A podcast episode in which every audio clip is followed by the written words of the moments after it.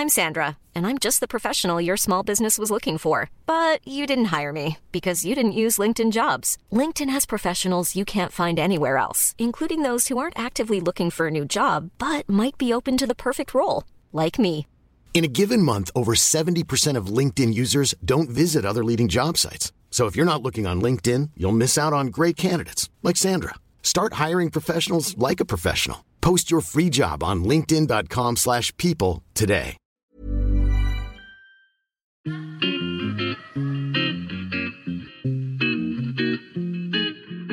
Salut les gars, je suis Anne-Laure Baratin et vous écoutez le podcast Genre de fille. Chaque semaine, je reçois une fille unique en son genre pour parler sans tabou de mission de vie, de galère, de déclic ou non, de féminin, de maternité ou pas, tout ça, tout ça. Par leur parcours, leur engagement et leur choix de vie, elles m'ont bluffé et j'ai à cœur de vous les faire découvrir. Je sais qu'elles vous inspireront. J'espère maintenant que leur parole vous permettra d'avancer, de choisir, de décider. Et maintenant, place à l'épisode du jour. Bonne écoute Cet épisode a été rendu possible grâce à Baratin, etc. Baratin, etc., c'est mon agence de création édito qui donne de la voix aux femmes. Alors aujourd'hui, je vous partage le commentaire laissé par Steph SSO. C'est un commentaire quand même très sympa. Euh, je pense que je vais passer une bonne journée après ça. Alors, ce podcast Genre de fille est totalement à l'image de sa créatrice, aligné, profond, ponctué de doutes, mais de rêves concrétisés. Anne-Laure, bravo. Ton 42e épisode est fort, on kiffe, carry on. Euh, le 42e épisode, en fait, c'est celui où je suis interviewée par mes sœurs. Merci beaucoup, Steph SSO, pour ton commentaire. Et à toutes et à tous, si vous ne l'avez pas encore fait, n'hésitez pas à laisser une note et un commentaire, et même à vous abonner à Genre de Fille sur Apple Podcast et sur Spotify. Voilà, ça aide beaucoup le podcast et c'est hyper important. Alors aujourd'hui, au micro de Genre de Fille, je reçois Bérangère Krief.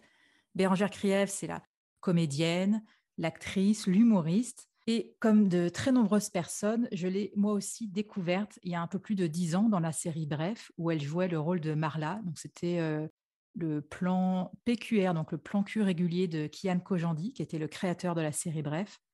Et puis, quelques années, je l'ai retrouvée lors d'une conférence chez My Little Paris, où elle racontait en fait son voyage en Australie et pourquoi elle était partie, ce qu'elle avait appris là-bas, etc. Bref, l'échange que j'ai eu avec elle a duré deux heures, hein, alors qu'à la base, ça devait durer 30 minutes, mais on a beaucoup discuté. Résultat, on va en faire deux épisodes. Donc là, aujourd'hui, c'est le premier épisode. Un grand merci à Johanna Balavoine, qui était aussi une de mes invitées dans Genre de Filles, de m'avoir mise en contact avec Bérangère. C'est une super rencontre et j'espère que vous allez adorer ces deux épisodes. Bonjour Bérangère, je suis ravie de te recevoir au micro de Genre de Filles. Comment vas-tu? Écoute, ça va pas mal. Ouais, ça va, ça va bien. D'accord, et bah super. Donc, c'est ce que j'expliquais, hein, on en discutait euh, un peu en off. Moi, je suis ton, ton, travail euh, depuis quelques années déjà. Euh, je t'ai découverte comme de très, très nombreuses personnes avec le personnage de Marla dans la série Bref, qui a maintenant un peu plus de dix ans. Et puis, je t'ai vu aussi, c'était, alors, j'arrive pas à te dire exactement la date, tu avais fait une conférence chez ma Little Paris bah, il me semble que c'était peut-être en 2018 ou 2019. Quand je suis rentrée d'Australie, c'est 2018. Ouais. Tu avais fait une conférence, euh, c'était hyper sympa puisqu'on n'était pas trop nombreuses. Donc on était, je crois qu'il y avait que des filles. Peut-être qu'il y avait quelques mecs, je ne sais plus. Je me souviens plus du thème de la conférence, mais justement on en parlait en off. Tu me disais que tu avais beaucoup aimé cet exercice. Ouais. Euh, et explique-nous pourquoi. Qu'est-ce que tu as aimé et en quoi c'était différent de la scène? Enfin, si, c'est forcément différent de la scène et des spectacles que tu as pu donner, mais qu'est-ce qui fait que tu as adoré ça? Mais J'arrive pas à savoir parce que c'est extrêmement étrange de, de dire euh, j'adore parler de moi à des gens qui m'écoutent, qui me posent des questions sur qui je suis. Euh, je pense que ça va au-delà de ça parce que j'ai l'impression d'avoir réglé quand même euh, certains trucs d'ego vis-à-vis de cette envie d'être seule sur scène ou en tout cas de parler de moi. Ouais. C'est quand même un job euh, pas facile à accepter. C'est pour ça que souvent c'est difficile parce que l'ego se met en jeu en se disant mais attends, en même temps je me prends pour qui? En même temps, euh, je, sens que c'est vraiment ce que je dois faire en fait, parler aux gens. Je me suis rendu compte d'ailleurs pendant ce voyage en Australie euh, que quand je suis rentrée, j'ai beaucoup d'amis, de connaissances qui me disaient ah, mais il faut que tu me racontes ce voyage et tout. Je me dis ah bon mais enfin bon mon voyage il était fou pour moi mais qui crée un engouement autour de moi. Je me suis dit c'est intéressant et, et j'ai eu cette sensation au fur et à mesure du temps de me sentir comme une exploratrice de vie, d'expérience. qui revient de voyage et on apprécie ses récits et ce qu'elle a à raconter. Alors, c'était un truc, euh, il a fallu que c'est une prise de conscience. Et il y a, quelque chose de, de l'ordre de l'acceptation, de se dire, euh, oui, ça intéresse les gens ce que j'ai vécu. Et Oui, alors attends, je suis désolée, je te coupe, mais je précise pour euh, celles qui ne sont pas forcément au courant, cette conférence que tu avais donnée chez My Little Paris, donc tu venais de rentrer d'un voyage en Australie. Alors après, c'est aussi euh, un des thèmes de, ton spectacle Amour, on en parlera après. Tu devais te marier avec euh, ton compagnon de longue date, et en fait, le mariage a été annulé. Évidemment, gros choc émotionnel, et tu décides de partir en Australie pendant un mois. Tu étais parti le 31 décembre et pour faire le point, pour te retrouver, enfin, c'est quelque chose que tu nous expliqueras peut-être après. Et c'est à ce retour de voyage où tu fais cette conférence, peut-être quelques mois après, je ne sais plus exactement, où justement tu racontes de manière très franche et sincère bah, qu'évidemment, ce n'était pas évident, que ça a été hyper dur de se reconstruire, enfin, je sais pas, ou de se trouver alors que mmh. tu tu pensais que tu allais te marier, donc forcément, tu avais. C'est un peu, euh, tu as le panneau euh, de jusqu'à ce que la mort vous sépare. Donc, même si tu ne vas pas au bout, il y a quand même, euh, il y a quand même la ligne d'arrivée dans très très longtemps. Et, moi, j'avais toujours été en couple et, je, n'avais aucune conscience de pouvoir être entièrement moi dans un, dans un couple, ce qui fait que ça ne marchait pas d'ailleurs, parce que je, je, me mettais à moitié, je m'asseyais sur beaucoup de parties de moi que j'ai découvertes en Australie. Euh, je suis partie qu'un mois en Australie. Euh, c'est drôle parce que j'ai rencontré énormément de femmes qui ont fait des voyages beaucoup plus euh, routes encore, beaucoup plus à l'aventure, etc. ce que, ce que j'ai remarqué, c'est juste de moi, là où je, partais avec une mère extrêmement inquiète. Quand j'étais petite, j'avais pas le droit de faire du vélo dans la rue. Il y avait toujours ce danger. donc, j'étais très, très protégée. Donc, partir un mois toute seule en Australie, c'était déjà énorme pour moi. C'était ma jungle à moi. Et en fait, c'était juste euh, traverser les étapes de euh, j'ai pas c'est pas mon mec qui décide où on va, c'est pas ma famille, c'est pas mes copines, c'est pas mes potes, c'est en fait, je suis le propre guide. Et ça, ça ne m'était très rarement arrivé. Et euh, j'ai eu peut-être dix jours où bah, le guide, c'est les internautes qui m'ont donné des adresses, tu vois. Et en fait, tant que je ne suis pas la propre flamme de ce, de ce, de ce voyage, c'est très. J'ai peu d'émotions, je visite des trucs, mais il ne se passe pas grand-chose. Il y a un moment donné où je bascule dans euh, Ok, je me lance, euh, je pars à l'aventure, je m'écoute et moi, j'ai envie de faire quoi?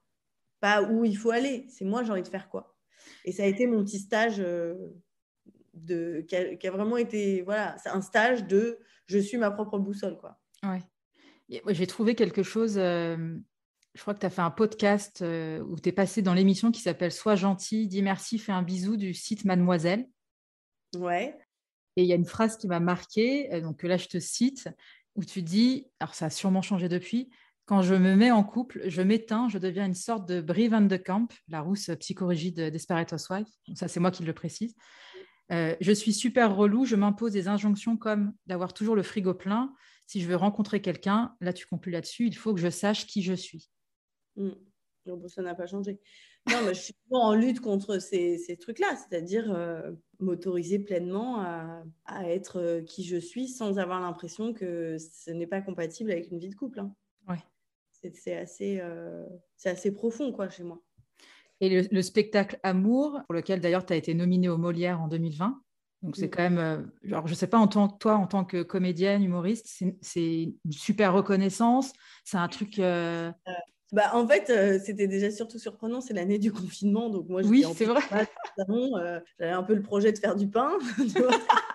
On me dit, bon, bah, tu es nommé au Molière. Ah, ok, mais ça a lieu cette année, d'accord. Et moi, c'était même pas euh, dans, mon programme, quoi. J'avais même pas envisagé que ça puisse arriver. Donc, c'était très surprenant. Ça faisait un peu de lumière dans, ce, dans cette période un peu bizarre. Donc, j'étais très flattée, ouais, ouais.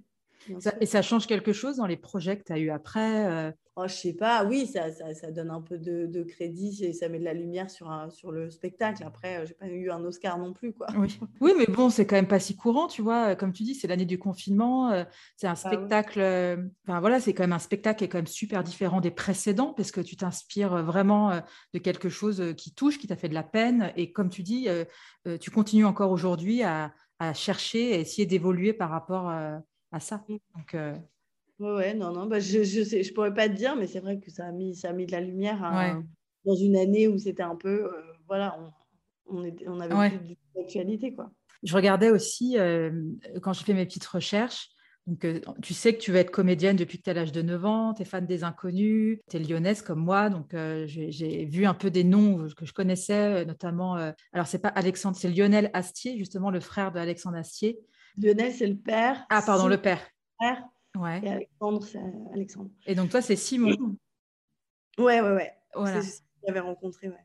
Et moi, j'aimerais savoir, est-ce qu'il y a un moment, à quel moment tu t'es dit, ça marche pour moi ou c'est en train de marcher pour moi? En fait, il y a deux façons de voir les choses qui marchent.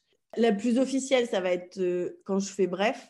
J'ai déjà un petit engouement euh, sur mon spectacle parce que mademoiselle.com a mis en, avant ma vidéo. C'est les, les, premières fois qu'on utilise Internet et qu'on n'a pas forcément besoin d'être à la télé pour exister. Donc, mon spectacle est, complet depuis des semaines. Euh, il y a beaucoup de monde. Bon, je joue dans une petite salle, donc voilà, mais c'est déjà euh, genre euh, énorme. Et puis, bref, arrive en 2011. Et là, ça explose. Là, euh, je joue au point virgule, c'est complet pendant des semaines à l'avance. Enfin, voilà, c'était le boom. Ça, c'est l'explosion où d'un coup, je rentre dans la notoriété publique, où les gens me reconnaissent dans la rue, où d'un coup, j'accède à ce que peut-être j'avais imaginé dans ma tête de me dire, tu es reconnu pour ton métier, etc. Sinon, on revient en 2009 quand j'ai commencé à jouer ce spectacle, le premier spectacle, la première fois que j'ai joué. J'ai eu hyper peur en fait de, faire ça. Euh, c'est-à-dire que c'était mon plus grand désir. En même temps, c'est ce qui m'a mis. Enfin, j'avais jamais eu aussi peur de toute ma vie, je pense. Et quand je commence à jouer, je joue dans un café-théâtre euh, à Pigalle, qui a 50 places, dans lequel je travaille depuis quelques années, où j'ai fait tous les postes. J'ai fait la caisse, la régie, le spectacle pour enfants, euh, la, scène d'animation. Enfin, j'ai vraiment fait tous les postes pour bien observer que c'était là que je voulais aller. Et donc, je sais à quel point c'est difficile de remplir cette salle en ayant fait la caisse, la billetterie. Les gens qui arrivent, ils jouent, ils ont cinq personnes, quoi. Enfin, je veux dire, sans communication, c'est. Moi, je sais, t'as combien? Bah, t'as cinq. Ah, tu rajoutes tes parents Bah, sept. Tu vois, donc c'est vraiment. Euh, je, connais la réalité de cette salle et, et, de à quel point c'est dur. Et quand je joue, il y a du monde. Il y a du monde que je connais, mais il y a du monde que je connais pas. Et je me l'étais dit, je me suis dit, ah, il y, a un élan, il y a un engouement, il y a un mouvement. Je sens un mouvement qui me dit, tu es à ta place. Euh, pour la première fois, j'ai fait beaucoup de pièces de théâtre, etc.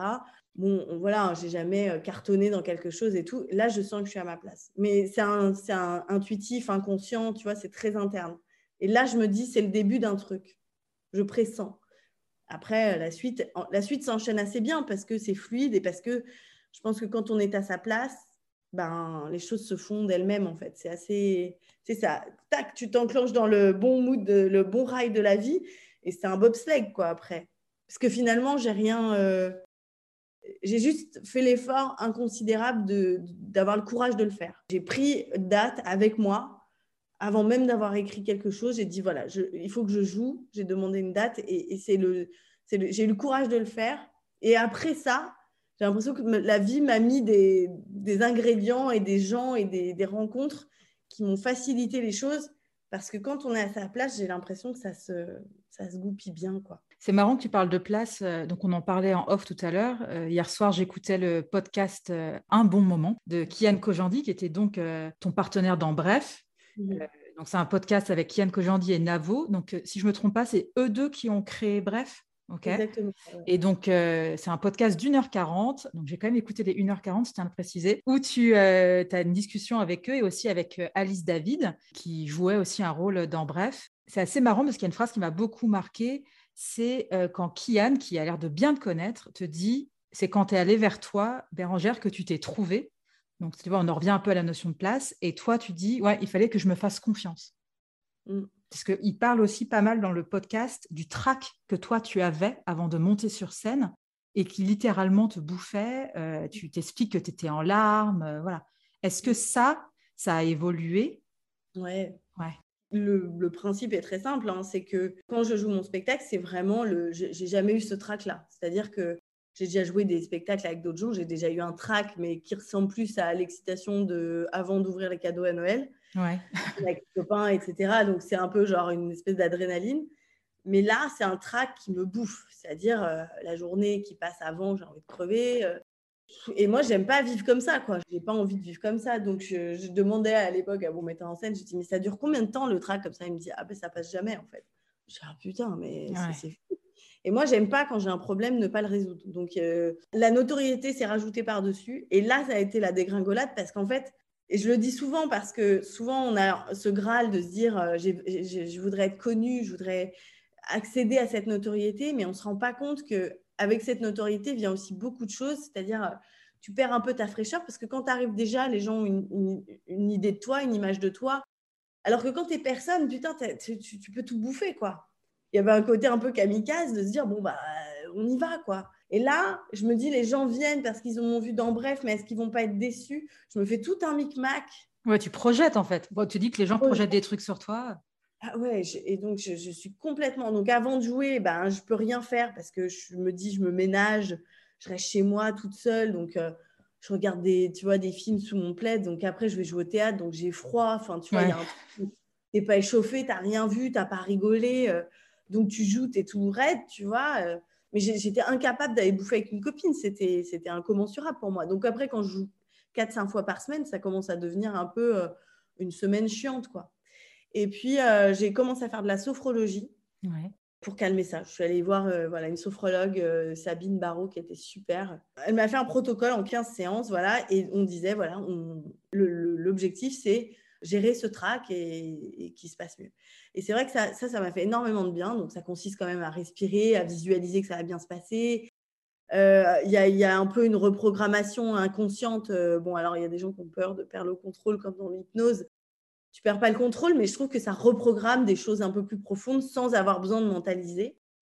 Euh, donc moi, ça m'a fait énormément de bien. Et après, voilà, elle me disait, bah, vous avez votre journée et à 18 h vous commencez l'autre journée qui consiste à aller au théâtre. Donc ça me sert encore aujourd'hui. Je me dis, voilà, jusqu'à 18 h c'est une journée. Et ensuite, ça va, je ne vais pas être éclatée parce moins que je fasse un, marathon, euh, ça va, quoi. J'ai quand même de l'énergie. Et l'énergie se, régénère, en fait. On croit qu'on n'en a plus et que refaire le plein, mais si, elle, si on se met en action, c'est infini, quoi. Donc, il y a eu ça, cette première phase. Et puis, euh, j'ai arrêté donc, de jouer en fin 2017. Je l'appelle premier spectacle, il a été très long, il a beaucoup changé, etc. Mais ça a été la première bouture de, de, vie, en tout cas au niveau du One Woman Show. Et ensuite, je veux écrire un deuxième spectacle. Mais je m'y prends pas du tout de la même manière. Euh, entre-temps, j'ai fait beaucoup de travail sur moi. Euh, j'en parle aussi dans le spectacle. J'ai fait un stage de développement personnel une semaine en Ardèche. J'ai fait du, coaching avec le, donc le mec qui, a organisé ce stage. Euh, j'ai énormément exploré euh, plusieurs manières de, rentrer à l'intérieur de moi, en fait, de visiter qui j'étais, de comprendre, de remettre en question les choses, etc. Donc ça a été des années ça a été peut-être cinq ans où, bon, voilà, j'ai des potes qui se disaient, bon, qu'est-ce qu'elle fout euh, avec ma famille, bah, parfois, ça a été un peu houleux. Il a fallu que je reconditionne les choses parce qu'en fait, je, subissais le rôle qu'on m'avait attribué. J'étais pas actrice dans ma propre vie des choses et j'en souffrais, quoi. Et donc, ce spectacle, j'ai décidé de déjà de ne pas me relancer directement après parce que on peut, tu peux resigner. Là, mon producteur me proposait de resigner tout de suite et tu te dis, voilà, bah, on refait un spectacle, donc tu as déjà des deadlines et tout, alors que tu viens de finir le premier. Là, j'ai dit non. J'ai dit, je veux pas de date. Je reviendrai déjà quand j'aurai envie, quand je sentirai vraiment le désir de remonter sur scène, parce que ça faisait 7-8 ans, tu vois, j'en avais un petit peu marre. J'avais envie de vivre aussi. J'avais envie de me dire qu'est-ce que c'est ma vie quand je ne joue pas, qui je suis sans être le, humoriste. Et euh, je suis partie un peu à l'aventure. Donc, il y a eu le voyage en Australie. Euh, je suis partie à Biarritz aussi beaucoup. J'avais besoin d'être connectée à l'océan, à la mer, faire du surf, faire d'autres choses, rencontrer des personnes et tout. Et euh, m'isoler beaucoup aussi parce que Paris me, me bouffait enfin, mon énergie. Quoi. Je, suis tout le temps avec des gens, je parle, je, voilà. Et, euh, et, donc, je n'ai pas du tout créé le, spectacle de la même manière puisque je suis partie de mes envies profondes, mais, mais des trucs, euh, je vais te dire, des... je vais donner deux, trois exemples, c'est-à-dire que je me suis dit, tiens, j'aimerais bien un costume de pom-pom girl ça me ferait marrer d'avoir ça sur scène. Tu vois, la scène, pour moi, c'est vraiment une scène où tu peux, tu peux faire des trucs que tu pourras peut-être pas faire dans la vie. Donc, je me dis, tiens, un costume de pop-up girl. Et c'est parti de là. Et je me suis dit, tiens, euh, euh, et si, j'avais plusieurs costumes Et en fait, le costume, c'est vraiment euh, le tissu. quand j'étais petite, quand je m'habillais, tu vois, c'est vraiment une manière pour moi de m'exprimer. Si j'enlève le côté superficiel de regarder ma belle robe, il y a vraiment un côté, le tissu qui bouge. Moi, c'est quand je suis spectatrice, c'est ce que j'aime voir aussi. Donc, je me dis, OK, des costumes. Ensuite, je me dis, euh, euh, j'aimerais bien avoir un décor parce que, en fait, je souffre quand je suis, quand je suis en tournée. Je change beaucoup de salles. Et en fait, derrière, c'est toujours des salles immenses, des scènes très grandes parfois, où du coup, je me retourne et je me sens perdue. Moi, j'ai un truc de. J'aime les petits espaces coucou. J'aime bien les petites cabanes, j'aime bien les, les baldaquins, j'aime bien être tu vois? Être cosy. Ouais. Et du coup, je... mais j'avais jamais mis de mots là-dessus, en fait. Et je me dis, bah, j'aimerais bien avoir mon petit cocon comme ça, euh, où qu'on soit. Bah, je sais que j'ai ma petite moquette, mon petit. Donc là, c'est un décor qui ressemble un peu à un décor de cirque. J'ai une petite porte avec, euh, enfin une grande porte avec des, des, ampoules, un rideau à franges. Ensuite, ça fait l'écrin du cirque avec une petite moquette en rond. Et en fait, j'ai fait ma tournée là, et ben, j'ai senti la différence. Peu importe où je suis, puisque je reconnais toujours ce qu'il y a derrière moi. Donc, tu vois, j'écoute des trucs un peu profonds comme ça, où tu te dis, c'est un peu débile, là, mais ça va, tu vas pas faire un flanc euh, parce que tu reconnais pas le décor derrière. Mais c'est vraiment me dire oui à moi, à des petites choses comme ça. J'ai mis euh, du lip sync, du playback, parce que j'adore faire ça. Et donc, je me suis autorisée à le faire, à mettre les musiques que j'aimais en me disant Attends, là, on passe de Nicole Croisier à Britney Spears, il y a Yana Kamura et les Pussycat Dolls. Qu'est-ce que tu veux dire? C'est pas du tout. Euh, il y a un peu de tout, quoi. Après, je fais des blagues et en même temps, je raconte mon histoire hyper personnelle. Oui. Euh, donc tu te dis, euh, sur le papier, c'est un peu le beans, quoi. Qu'est-ce qu'elle qu'elle a à nous dire? Et finalement, comme j'aime tout ce que, comme tout ce que j'ai mis dans ce spectacle me touche profondément et, quelque part euh, répond à quelque chose, ben, il y a une cohérence puisque ça fait moi. Et on est tous un peu comme ça. C'est un peu cette singularité d'un coup qui fait la différence aussi. Et il y a le cerceau aérien, j'ai oublié. Et je me dis, tiens, je voudrais faire un truc physique. Je veux voir un spectacle de cirque. Je me dis, oh, mais cette émotion-là, du... je me dis, ah, il va tomber, il va pas tomber. Et je me dis, je veux faire ça. Je veux mettre cette émotion. Je prends le, tu vois, un échantillon. Je me dis, dans mon herbier des émotions, je veux cette, euh, cette émotion du cirque. Bon, après, je me rends compte qu'il faut beaucoup travailler. Mais en tout cas, ça part de là. Et, euh, et donc, ce, ce spectacle m'a permis, du coup, pour en revenir à ta question, c'est que je n'ai plus du tout le même trac je ne l'ai quasiment pas parce que je sais pourquoi je fais les choses, parce que tout répond à, un, désir profond qui me correspond et qui n'est pas représentatif de mon ego, de cette petite fille qui a envie de monter sur scène et qui a peur de ce qu'on va penser d'elle, etc., qui est très fragile, je pense. Et en fait, j'ai aussi pris confiance dans ce, comme je te le disais tout à l'heure, beaucoup de gens m'ont demandé de raconter mon voyage en Australie. À ce moment-là, je me suis dit, soit je vais déjeuner avec une personne différente chaque jour et je raconte cette histoire, soit je garde tout et je le raconte dans mon spectacle et je le raconte à une assemblée plus grande. Et là, j'ai pris confiance dans, ce côté euh, exploratrice. Et en fait, c'est ce que je fais. Après, c'est un peu spécial au départ, mais les gens aiment bien écouter ce que j'ai à raconter. Voilà, c'est prendre conscience de ça. Ce n'est pas, pas toujours évident, mais en tout cas, moi, j'ai plaisir à le faire et je sens que ça nous connecte avec euh, le public qu'il y a une connexion, que moi, en racontant mon histoire, eux vont voir la leur, vont avoir des sensations, des... comme moi quand je vois un film et que d'un coup, je, pars dans des... J'adore en fait être touchée par quelque chose. un film, un réalisateur qui nous parle de lui à travers d'autres prismes, c'est magnifique quoi. Donc euh, je sens ça euh, en ce moment et du coup quand je monte sur scène, c'est pas du tout la même chose quoi. Ouais. Et j'imagine que alors ton public euh, Là, ça, va faire deux ans que tu tournes euh, le spectacle Amour, c'est ça? Euh, En vérité, j'ai repris vraiment après le Covid, euh, là en septembre. Donc, ça fait, tu vois, même pas un an. Et avant, j'avais joué trois, trois, mois, quoi. Et là, tu, vas, tu vas jouer au Théâtre Marigny, c'est ça, le 5 et 6 juillet? Le 5 et le 6 juillet, ouais. D'accord. salle. Ouais. Et c'est, enfin, j'avais vu dans une de tes stories que la salle, l'Olympia, c'était une salle qui t'avait beaucoup marqué? Euh, L'Olympia, ouais, c'est une salle que j'ai beaucoup, beaucoup aimée, que j'aime toujours parce que euh, elle est à la fois immense et en même temps, c'est un écrin. Je m'y sens bien. après, j'ai toujours, euh, quand tu as ton nom écrit en rouge et en comment tu veux pas te sentir chez toi Donc, l'Olympia, ça me fait vraiment cet effet-là où je me sens très, très bien. Alors, j'ai une autre question qui est un peu spéciale, mais j'avais quand même envie de te la poser je ne sais plus comment j'ai eu cette discussion avec euh, mon mari. On regardait un truc à la télé et je crois qu'il y avait Elise Moon qui passait et qui expliquait justement En gros, la conclusion, et j'ai fini par dire à mon mari, mais tu sais très bien qu'on entend souvent que les humoristes sont sinistres en dehors de la scène, qu'ils euh, sont à moitié dépressifs. Je caricature complètement, tu vois. Mais comme toi qui fais ça, qu'est-ce que tu en penses? Est-ce que c'est juste en fait la projection des gens qui vous imaginent en train de on vous imagine en train de sortir des vannes toutes les deux secondes et être drôle en permanence, alors qu'en fait, c'est un vrai travail. Alors, euh, moi, c'était une question. Euh, non, non, c'est une super question. Même avant d'être connue, je, me posais déjà la question de savoir euh, c'était quoi la grosse tête, pourquoi on disait que les gens avaient la grosse tête, pourquoi on connaissait le principe de la grosse tête et comment on pouvait l'avoir alors qu'on sait ce que c'est? Ouais. Je ne comprenais pas. Je me disais, mais qu'est-ce qui se passe euh, euh, Ma mère me disait toujours, mais je comprends pas, Dalida, euh, Mike Brandt, qu'est-ce qu'ils ont eu besoin de se suicider? Ils avaient tout, ils étaient beaux et tout. Ça m'a toujours interpellée. Je me suis dit, c'est vrai que c'est étrange. Et quand, quand j'ai vécu ma notoriété, j'ai compris. En fait, j'avais tout. J'étais, mon spectacle était complet. Le, le spectacle, c'était mon rêve d'enfant. je venais de le réaliser. J'avais un producteur, un agent, un auteur super. J'avais, enfin, j'avais, ouais, j'avais vraiment tout. J'étais dans la série du moment et j'étais très triste en dehors. J'étais pas bien. Je me rappelle d'un jour de l'an horrible où je savais, j'arrivais pas à me connecter aux autres, à mes amis.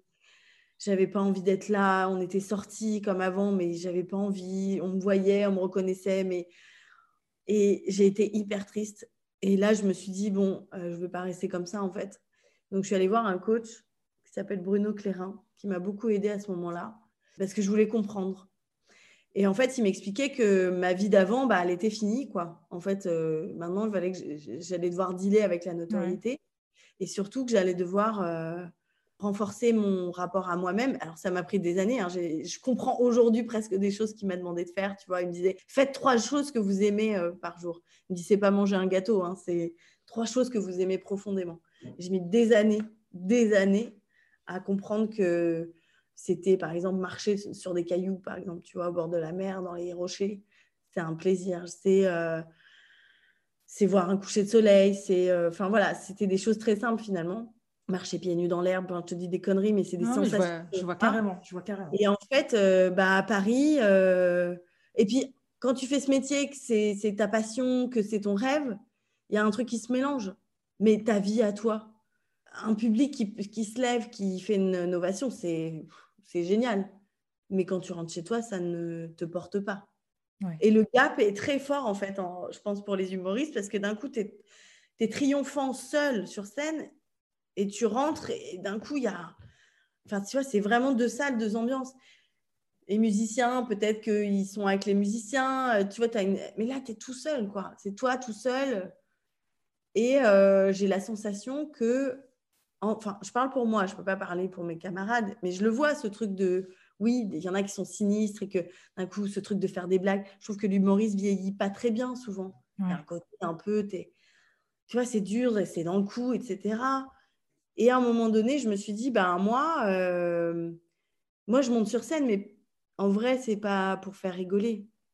Enfin, j'aime faire rire, j'ai cette capacité-là, mais j'ai autre chose à dire. Moi, j'aime raconter des histoires. Si je monte sur scène juste pour être drôle, c'est terrible pour moi. Si je monte sur scène pour raconter une histoire, pour ça qu'on parlait de la conférence My Little Paris, c'est que j'aime tellement parce que d'un coup, je peux parler aux gens sans qu'il y ait une attente de euh, je dois être marrante. Et pourtant, je pense que je l'ai été. Ouais, complètement. Finalement, c'est dans mon truc de raconter d'une telle manière parce que j'ai le plaisir de le faire. Mais si c'est une injonction et qu'il faut que je le fasse, j'ai envie de crever. Et euh, je pense après que pour moi, euh, je ne sais pas si tu connais les, cinq blessures qui vous empêchent d'être vous-même. de Louise euh, euh, Bourbeau Non, ouais. Lise Bourbeau, qui est un livre magnifique qui m'a beaucoup aidé, qui permet de cibler sa blessure. On aurait tous cinq blessures. Enfin, il y a cinq blessures qui existent. On a tous ce qui nous permet de construire notre ego, qui est une blessure qui va être nécessaire. et qu'il faut apprendre à, bah, comme si tu t'ouvres le bras et au lieu de mettre du sel et de l'alcool, tu vas mettre un pansement et tu vas en prendre soin. Et moi, quand j'ai découvert ma blessure grâce à ce livre, c'est la blessure d'humiliation. La blessure d'humiliation, c'est vraiment, euh, c'est que tu as peur qu'on rigole de toi. Euh, enfin, moi, j'ai peur, voilà, de, des fois, de, trucs un peu cons. J'ai peur, tu vois, quand il y a un truc interdit, euh, tu vois, on n'a pas le droit d'aller là-bas. J'ai peur que le mec me fasse, hep, hep, hep, faut pas aller là. Ça me, tu vois, c'est humiliant, que, par exemple. Et donc, quand je décide de monter sur scène, finalement, en gros, ma blessure, je l'ai reconnue quand, quand j'étais petite je blâme pas du tout ma mère et parce qu'on s'en est parlé et que c'est OK. Mais en fait, elle, avait du mal à, comprendre ma sensibilité. Elle me voyait très forte et très euh, beaucoup de caractère, etc. Ce qui était assez différent d'elle, qui avait été plutôt timide. Donc moi, elle me voyait insensible, enfin, tu vois, une force. Donc dès que j'avais une émotion, un peu de tristesse, elle, rigolait un peu, tu vois, genre, ah mais pourquoi? Et donc ces, ces, émotions tristes, euh, plus sensibles, ben j'ai un rire dessus, donc je vais les cacher.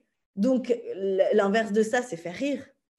Donc après, tu te dis, bah, j'en fais mon métier. Donc je monte sur scène et je contrôle. C'est je dis aux autres, de toute façon, vous allez rire de moi, mais c'est moi qui décide de quand vous allez rigoler. Et je pense qu'en faisant ça, on creuse la blessure. Parce que finalement, les gens rigolent quand même, parfois malgré nous. On va chercher ça. Et donc, pour moi, c'est mettre du sel encore plus sur la blessure. ce qui est une facilité et en même temps une faiblesse. Et pour ce spectacle-là, je trouve que j'ai mis, mis un pansement sur cette blessure parce que finalement, je m'autorise à être drôle quand ça, quand ça est nécessaire. Mais par exemple, tu disais tout à l'heure, je raconte mon mariage annulé, ma rupture, mon fond du gouffre. Alors, on, on rigole beaucoup, mais il y a plein de moments où je suis sincère parce que c'était difficile et parce que je reconnais mes émotions de j'en ai chié des ronds de chapeau, quoi, et que j'ai été très triste. Et c'est la première fois que je montre ça. Alors, j'ai appris à le faire euh, avec le temps aussi autour de moi. Et, et puis, je voulais pas mettre les gens dans, une, dans un truc très impudique. C'était important pour moi. Mais je pense que chacun, euh, en guérissant sa blessure, on...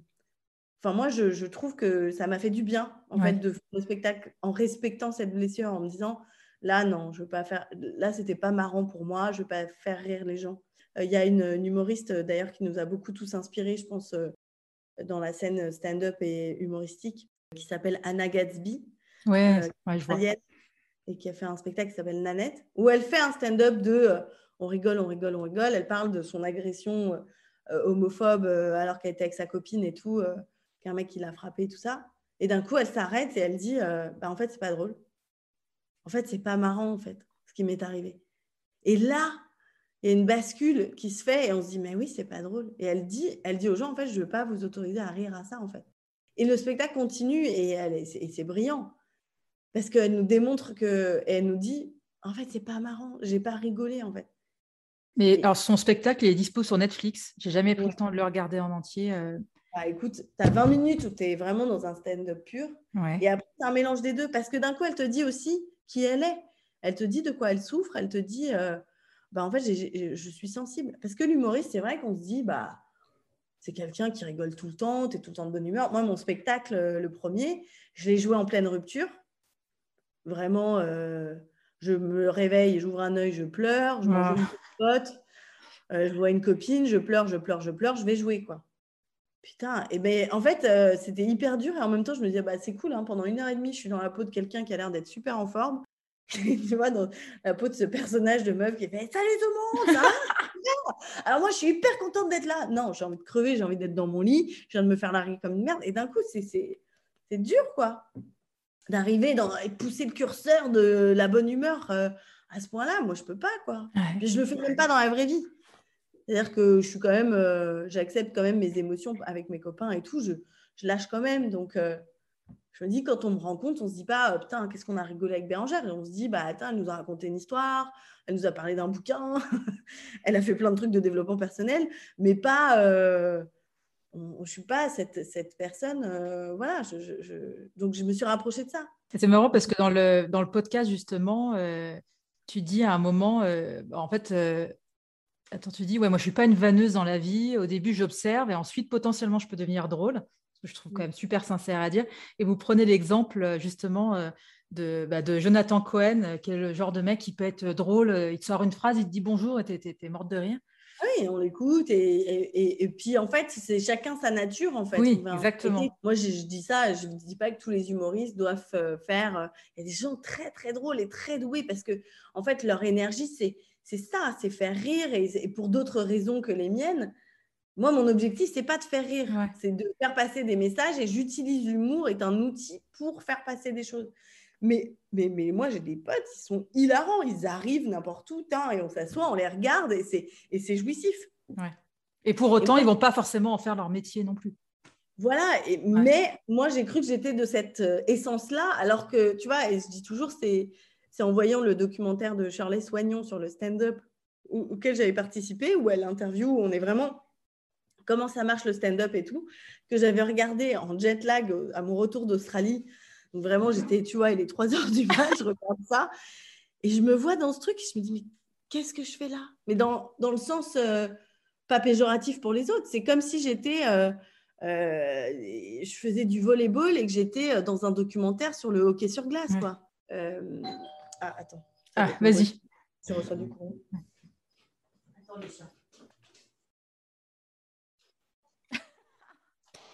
Ma gardienne. elle, te balade ton chien, c'est trop cool. Non, non, ah non, elle, elle pas mon chien. Elle est trop mignonne. Elle a l'air toute douce, toute. Euh, oui, c'est vraiment. Coucou Michette. Merci d'avoir écouté cet épisode. J'espère qu'il vous a plu. Si c'est le cas, partagez-le autour de vous et sur les réseaux sociaux. N'hésitez pas non plus à laisser un avis positif à propos de Genre de Filles sur vos applications de podcast. Pour ne rien manquer de Genre de Filles, suivez-moi à Anne-Laure Baratin sur Instagram. Si vous avez des compliments, des critiques ou des réflexions, n'hésitez pas. Merci à Marvin Marchand pour la musique du générique. Bonne semaine et à très vite. Salut